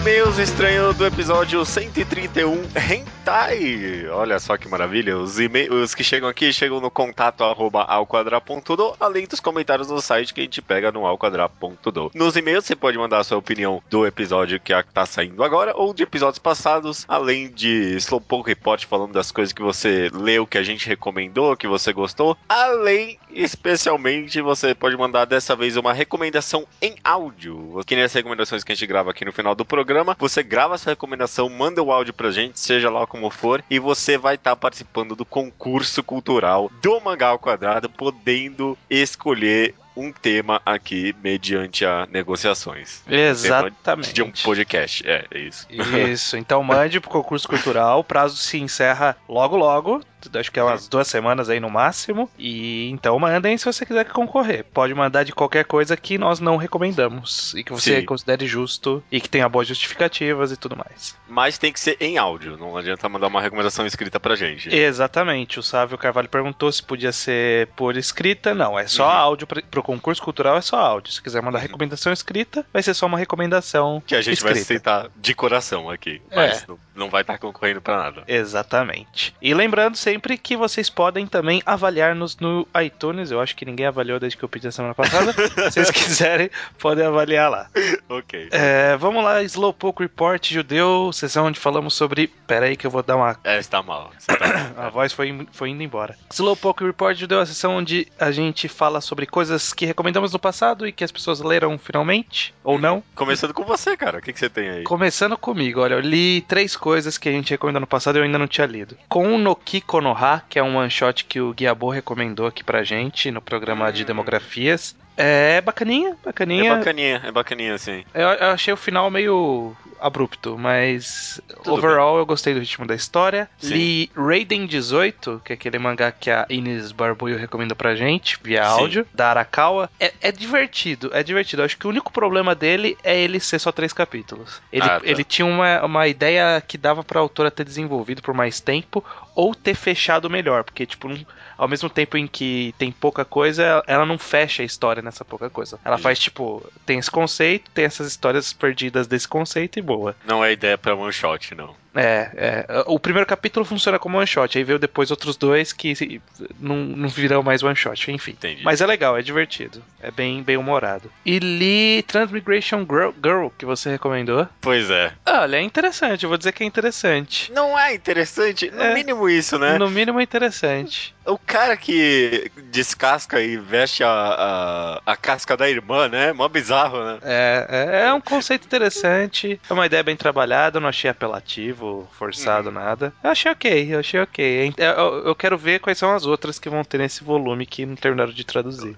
Que outras ideias o cara pode surgir, né? Pois é. é. É bem curioso, sim. Maravilha, cara. Indo então aqui pro Gabriel Terrazas leu Necromancer. Ele diz que é um bom mangá, até um 7,9 de 10. Ok, né? Freeza, ele acha um 8,8 de 10. E Nickelodeon, um 8 de 10. Nossa, ele gostou mais de Freeza do que eu, viu? Olha aí. Nem acho tão bom assim, não. Eu não, não li ainda, tá na minha lista aqui. Nunca vai ler. Ah, um dia eu vou ler, eu tô, tô tentando matar as recomendações no Mangá ao Quadrado. Tanto que, olha aí, ó, já foi três essa Foi semana. mesmo, foi mesmo, parabéns. O Sávio Carvalho Siqueira, de 21 anos, Corumbá, Mato Grosso do Sul, começou a ler Takemitsu Samurai. Uhum. Ele achou arte parecida com a animação de Ping Pong, porque é do mesmo autor, Sim, exatamente. e está bem empolgado com a leitura. Bacana, bacana. legal, legal. Vitor Honorato ficou maluco, maluco no no e-mail dele depois de ler o volume 8 de Villain Saga. Diz que é a melhor coisa já feita no mundo dos mangás. É, dá pra entender depois de ler um volume desses. É, É, eu tenho, eu tenho que relembrar qual que é o 8 depois. O que morre o personagem emblemático lá. Entendi, entendi. É, e- mas não- fica um pacing bom, porque ele já vai dali pra um time skip, sabe? É um- Uhum. tem um pacing muito legal esse, esse volume mesmo, é bem feito. O Aleph Luiz, o Chaturanga, ele leu Vitamin e Uhum. achou o mangá bom, embora meloso em algumas partes. Uhum. Ele achou que Koe no Katachi trabalhou melhor a temática de bullying, né, que o Vitamin também trata, mas pra ele o final de Vitamin é melhor. Eu acho que eu concordo com essa análise, assim. Faz sentido. O Mike Monteiro, ouvinte novo, nos conheceu no post do Genkidama, leu Rock and Roll Rick, o RRR lá, né, do cara de boxe, Toriko e viu muitas das obras famosinhas, tipo Death Note, Jojo, Agamemnon Kill, Nisekoi, essas coisas. Atualmente só lê Bleach e vai começar a ler o que a gente recomenda. É, Vamos ver, Mike. vai mudar ver. sua vida, cara. Sair de ver. Bleach pra. Olha, não, não- não é querendo se vangloriar, mas a gente tem umas recomendações de qualidade aqui. Você vai mudar É. sua visão de vida ou não. Vamos, vamos descobrir. O Taka, ele leu Eden, Spirit Circle, Queijo, Aham. Kokou no Hito, Shokugeki no Soma, a gente não re- nunca recomendou, mas gostamos bastante. Sim. E Enigma, que definitivamente não recomendamos. não, não. Ele disse que leu o primeiro volume pela JBC ele tá em dúvida se continua a coleção ou não. Ah, Eu esse- diria que não. É, Desculpa. Minha Desculpa. recomendação é que você invista essa grana em outra coisa. O dinheiro é tão apertado nas vidas das pessoas, né? Vamos, vamos dedicar alguma coisa que vale a pena, né? Porra, Sim. Enigma não vai te trazer nada isso aí, cara. Pessoalmente pra sua vida, né? É, Eu não, sei. po- pode que largar, não. pode largar. Pode largar, sim. Takajitsutsui? Deve ser o Thiago Tsutsui. Ele terminou de ler Lucifer e Martelo e teve uma sensação muito gratificante no final da leitura. É um mangá que dá uma sensação, ah, que bom que eu li isso, né? É. É, é bem isso. E o mais legal é que tá vindo bastante gente falando que leu, né? Tá- Agora que tá concluindo no Brasil, em todas as regiões e tal. Pois é, e muito ouvinte nosso que comprou porque a gente falou, né? Então as editoras tinham que ficar mais espertas nisso. Só É, tô falando. Eu não tô vendo os mangás chegando aqui em casa, essa editora, sei lá, só jogando aqui. Ninguém das editoras escuta a gente, mas tudo bem. É, ninguém mesmo. Nem os nossos amigos de editoras ouvem a gente. É, nem isso, nem isso. É, e pra finalizar o Slowpoke Report, o João Miguel também é um ouvinte novo. Ele fez uma análise sobre a participação do Pegasus em Oyasumi Pum Pum, que ele fez também esse comentário por e-mail pra gente, mas ele fez também no post do podcast de Pum Pum. Então, se você tiver interesse nos argumentos dele, dá pra dar uma chegada lá e dar uma olhada no que, que ele argumentou, defendendo o Pegasus em Pum Pum. A gente comentou sobre o seu comentário, João, e é aquele negócio, é a primeira defesa de Pegasus que eu achei, olha só que interessante, é verdade isso, mas ainda é ruim, sabe? Ainda, ainda estraga o mangá. Tipo, é a primeira defesa que eu olhei, olha só que interessante, é verdade, é um, é um bom ponto do personagem. Mas ainda estraga o mangá, ainda assim.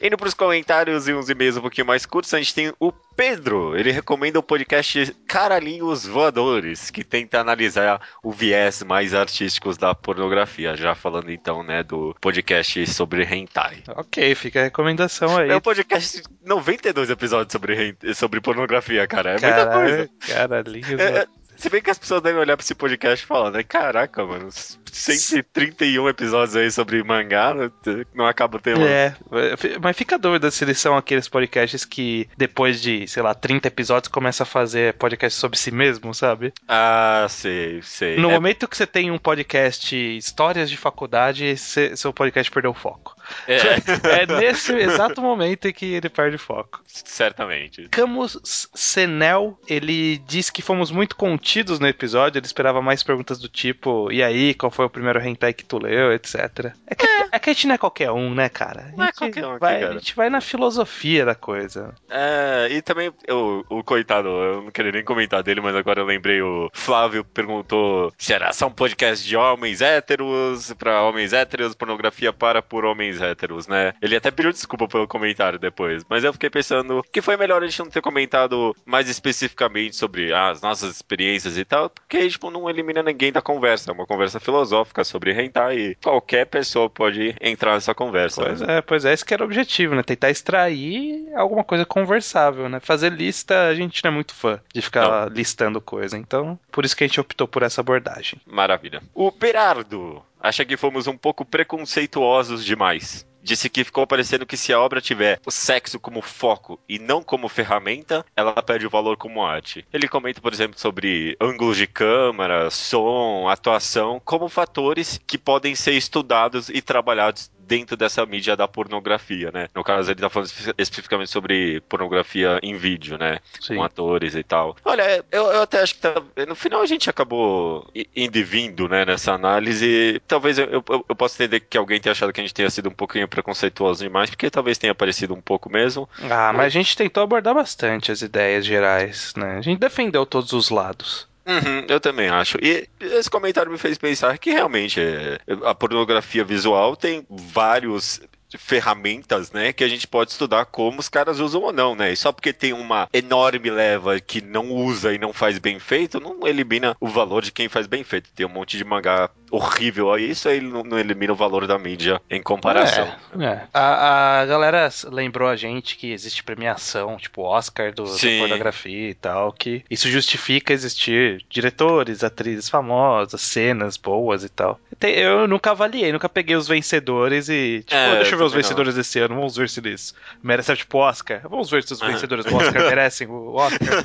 Eu não vi se os vencedores do Oscar do pornô merecem. E nem faço questão, né, curiosamente. É, eu, eu fiquei curioso agora pra eu saber se realmente tem um Agora, nesse tratamento momento. né? aí. É, vamos ver, né? Um dia, quem sabe, eu vou atrás disso daí. O Will Cave, ele consegue aceitar hentai como arte, mas acha isso pouco relevante, pois as experiências que absorvemos de mídias acabam sendo muito subjetivas e pessoais. Ele termina perguntando se achamos o lolicon nos hentais pedofilia. Eu acho. Você acha, é? Eu acho, eu acho na verdade que é que é difícil falar isso de apologia, né? Apologia é um conceito muito complicado. Mas eu acho que se o cara coloca na história, quer dizer que, que ele tem fantasia com isso. E se o cara tem fantasia com isso, bom, é melhor ele colocar numa história em quadrinhos do que ele praticar, né? Já, já, já é, É.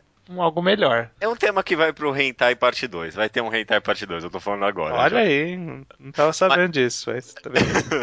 É, não tem até agosto, né? Porque a nossa lista já tá cheia, mas um dia vai ter. É, quem sabe. De qualquer jeito, eu acho que não é, mas eu acho. Eu, eu acho que não é pedofilia, mas é prejudicial pra sociedade, principalmente so- sociedade japonesa. Eu não acho que é algo benéfico. Mas não é pedofilia. Porque, porque a sociedade odeia tanto pedofilia? Porque você tá, tipo, se se aproveitando da criança de forma sexual, sabe? Tipo, Sim.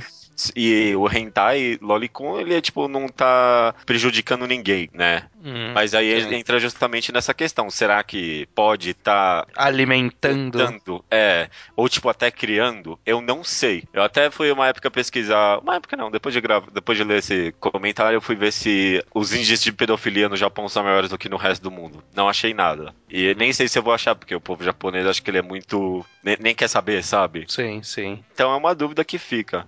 É, nós Eu- temos um caso, um autor do nosso meio, né, um autor de mangás, que ele foi preso por causa disso, né? O Shimabukuro, autor de Toriko, ele foi preso Ah, por comer uma, uma novinha aí. Pois é, né? Então, Então, vai saber, né? vai saber, eu não sei o que dizer. Mas eu não acho que a pedofilia ainda assim é prejudicial para a sociedade, eu vou dizer. Justo. O Taka diz que, diferentemente de outras mídias, o hentai reforça mais ainda a cultura machista japonesa. Ele acaba sendo só mais arte bonita do que qualquer outra coisa. Ele chega até a comentar que no yaoi e no uri e no yuri há muito focam no semi e no uki do que na história em geral. Peca muito no enredo, o Taka acha.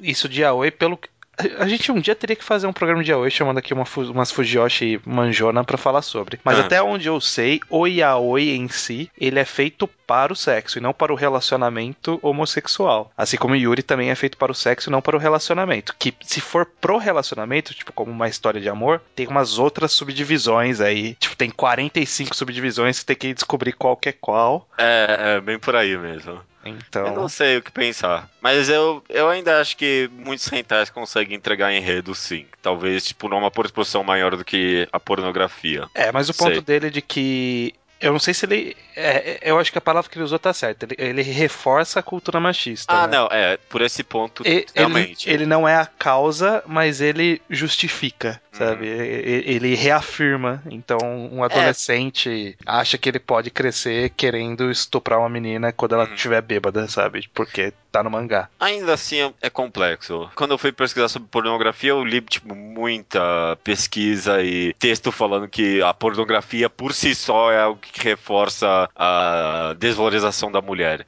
Eu não sei se eu acredito muito nisso, por exemplo. Sim, é, é complicado isso. É um bem tema bem complicado. polêmico, sim. Eu acho, Não- acho que tem realmente assunto pra um Hentai 2. Tem sim, cara, tem sim. Então, seguindo aqui, um e-mail do Aleph Luiz, novamente, aqui um outro trecho dele, ele diz o seguinte: Vendo o último tema do podcast, me veio à mente o Doujinshi Evangelion Retake. O mangá tem duas versões, a padrão sem cortes e outra para todas as idades, sem as cenas explícitas. Eu considero essa obra melhor até que a série mangá principal, pois os protagonistas principais são infinitamente melhores do que o original. Até mesmo as cenas explícitas da versão sem cortes não tiram pontos da obra, pois funcionam na história e não apenas para fanservice. Você já ouviu falar desse Doujinshi? Ah, já ouvi falar muito, mas eu nunca, nunca tive curiosidade de ler, não. É. Depois desse comentário eu até que tive vontade, sim. Eu não sei se eu tenho vontade de ler, mas que eu já ouvi falar, eu já ah, ouvi só falar. falam, só falam. A só galera falam. do, do- Eu acho que tipo, ele é um dos big deal dos doujinshis, assim, né? Uhum, uhum. É, do, do, do, eu- hentai eu até aceito conversar. Doujinshi eu fico meio. Né? Desagradável, né? É, não, não sei, não sei se eu quero Ok. doujinshi. Tudo bem, tudo bem. E pra terminar aqui, a gente tem o comentário do Naraki que lamenta a ausência do urso no programa. O Hentai Parte 2 a gente vai chamar ele. Olha aí, fica, fica o convite de antemão pro urso que não ouve isso daqui. É, tudo bem.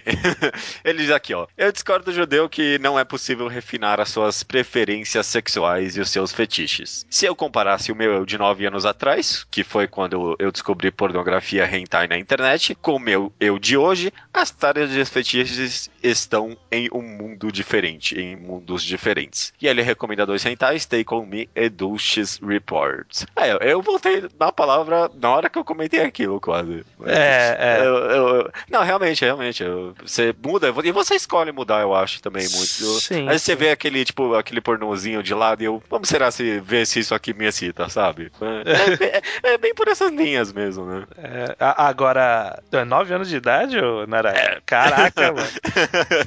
Eu não Tá sei com qual idade eu comecei a ver pornografia, não. Qual, acho qual que foi, qual foi a primeira vez que você se deparou com esse termo? Você- consegue lembrar de quando você se deparou com o termo hentai pela primeira vez? Eu lembro claramente da minha de co- quando eu me deparei com isso. Eu tava num site sobre Dragon Ball. Caraca. Na época que, tipo, não tinha Wikipedia, essas coisas, né? Então, tipo, eu entrei num site que era sobre Dragon Ball. Lembra aqueles sites que tinha um monte de Sim. categoria do lado? É, tipo. Saga do Céu, personagens, guia de episódios, tipo, tinha um monte de coisa misturada lá. E aí eu tava lendo, né, vendo todo o site, e lá tinha uma opção lá no meio, tipo, não tava nem separado, tava lá no meio, hentai. Aham. Aí eu entrei e falei assim, caraca, os caras fazem até isso. Até de Dragon Ball, Fiquei né? perdido, assim, falei, caramba, que isso, gente, que absurdo. Já, já fui atrás ver se tinha alguém pai chegando, alguma coisa. Já, já fiquei meio, fiquei meio ru- enrubescido. Fiquei, que Enrubescido. isso? Eu lembrei agora. É. Tinha aqueles Naruto Project, o Peace Project, né? Aham. E tinha um Hentai Project. Ah, eu acho que eu já ouvi falar disso. Nossa, puta flashback agora, cara. Era, foi a primeira vez que eu descobri foi no Hentai Project, olha só. Caraca. É, beleza, beleza. Quem sabe alguém que cuidou na época tá escutando esse podcast. Ah, eu espero Você- que não. Você, você minha- influenciou minha vida, cara. Não sabemos até que ponto pro bem ou pro mal, né? É, é, justamente. Beleza. Maravilha, cara. Tem alguma coisa que você quer comentar agora no final? Eu tenho, cara. Ma- é, Mad Max, filmaço, viu? Road Fury. Podem ver, viu? Puta que pariu. Eu tenho até medo de eu estar hypando demais, porque eu fui ver com uma expectativa bem baixa e gostei demais. Mas foda-se. Filmaço, viu? Nossa, É, muito bom. Eu muito tô, eu tô achando que agora nessa segunda semana do, de estreia do filme vão começar a vir as críticas Sim. negativas. Sim. Porque eu lembro exatamente desse mesmo fenômeno com Inception. Na primeira semana todo mundo saiu cagando pro Inception. Falou, caralho, que foda! Melhor filme já feito. Aí na segunda semana a galera já foi com o hype lá em cima, né? Aham, E aí deu merda. Vamos ver se o, o Mad vou- Max sobrevive. É, vou falar, tipo, não é um plot mega inteligente, não vai esperando nada do tipo. Vai esperando pouco mesmo, porque não é mega. É, é mais ação mesmo, só que é uma ação que compensa, sabe? Você É. se sente investido. Eu gostei muito desse É, filme. o filme é pra ver carro e explosão, né? Pra ver Aham. que foi feito. Então se você quiser mais do que isso, você não tá indo no lugar certo.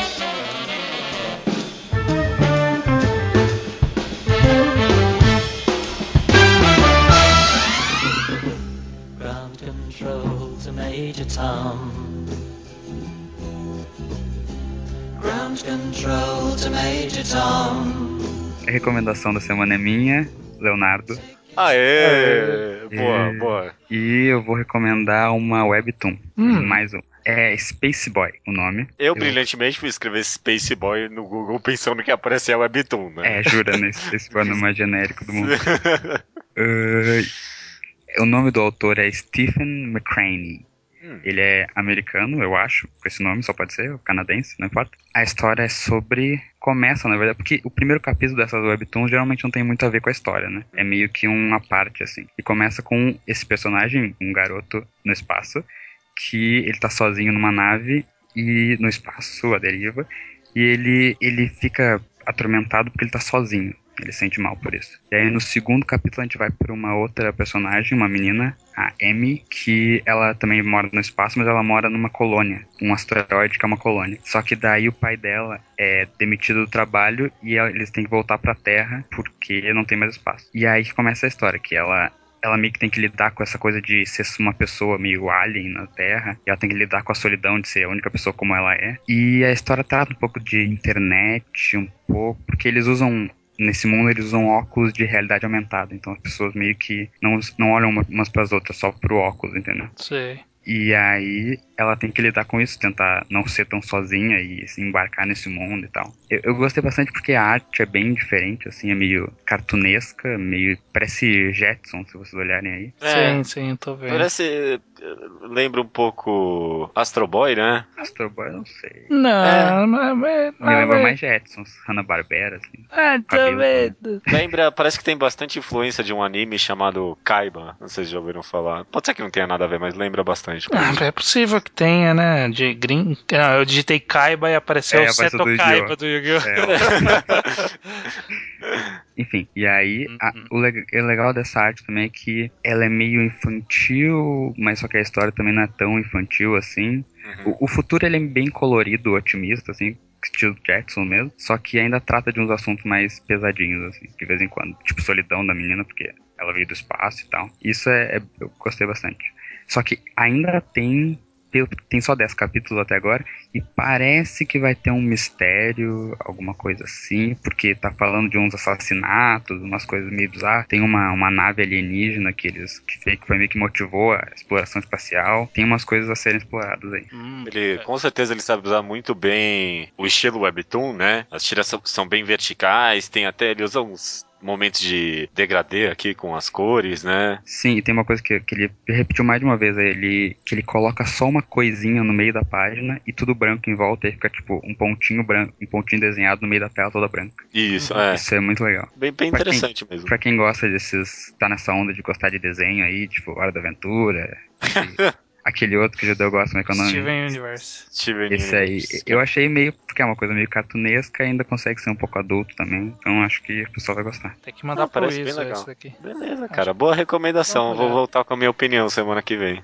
Ou quem sabe nessa semana. Não, não, não, não, leitura de não, meios. não, guarda pra Vamos fazer esse time travel de novo. Bom, beleza. Fica então a recomendação Space Boy, eu vou dar uma olhada, parece interessante. E o que, que resta dizer agora, Judeu Ateu? Até semana. Que vem Não, Aê, cara, toda boa, vez, boa. toda vez agora, toda vez é isso. Ah, não. Que brega.